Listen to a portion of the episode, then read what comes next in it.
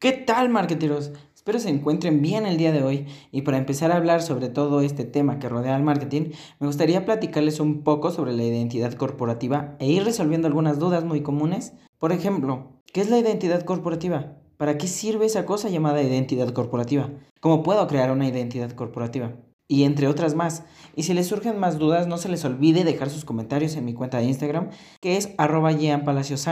Y ya saben que siempre los leo. Pero bueno, después de haberme promocionado, es hora de empezar con el tema. Y la identidad corporativa es el conjunto de valores que conforman a una empresa, sus acciones, la postura que adopta en distintas situaciones y la imagen que la empresa quiere cultivar de sí misma. La identidad corporativa va más allá de la presencia de la empresa, por lo que está relacionada más con asuntos culturales y organizacionales y todo esto no se crea de la noche a la mañana. Así que si por tu mente pasó, ah, voy a hacer una identidad corporativa porque ya sé qué es y para qué sirve, y es muy fácil. Y qué padre, voy a entender bien a mis clientes y les voy a dar la razón. En todo, a partir que, como dice el dicho, el cliente siempre te llena la razón. No es fácil, debes ser perseverante, porque si logras definir bien los valores y la imagen que pretendes dar a conocer a la gente, esta vez a la gente, esta va a ser muy reconocida.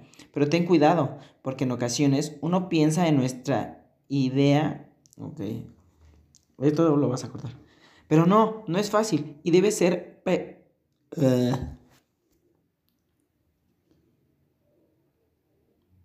Pues no, no es fácil y debes ser perseverante, porque si logras definir bien los valores y la imagen que pretendes dar a conocer a la gente, esta va a ser muy reconocida. Pero ten cuidado, porque en ocasiones uno piensa que nuestra idea está siendo transmitida de forma correcta, pero la realidad es otra.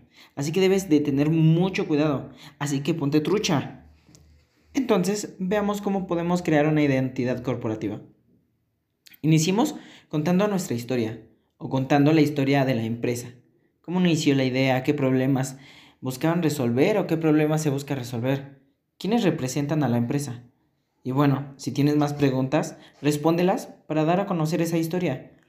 Ahora vayamos con la identidad visual, la cual es un aspecto fundamental para la empresa, pues los recursos visuales y el diseño son lo que van a representar el mensaje que la compañía quiere transmitir, por lo que es importante diseñar esa imagen que nos represente.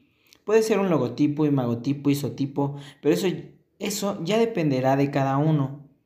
También debemos mantener una paleta de colores que representen todo lo mencionado anteriormente.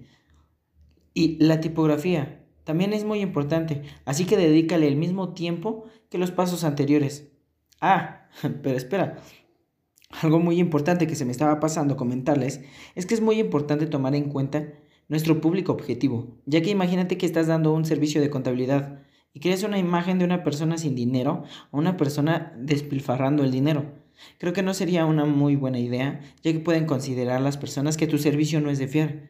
También es importante definir nuestro lenguaje y el mensaje que estos factores son imprescindibles para mantener una buena comunicación, tanto interna como externa, dentro de tu empresa o changarro. Y bueno, por el momento, esto sería todo de mi parte. Y no se te olvide seguirme en mi cuenta de Instagram. Si les gustaría hablar de algún otro tema, pues ya sabes, déjame tus comentarios. Te leo.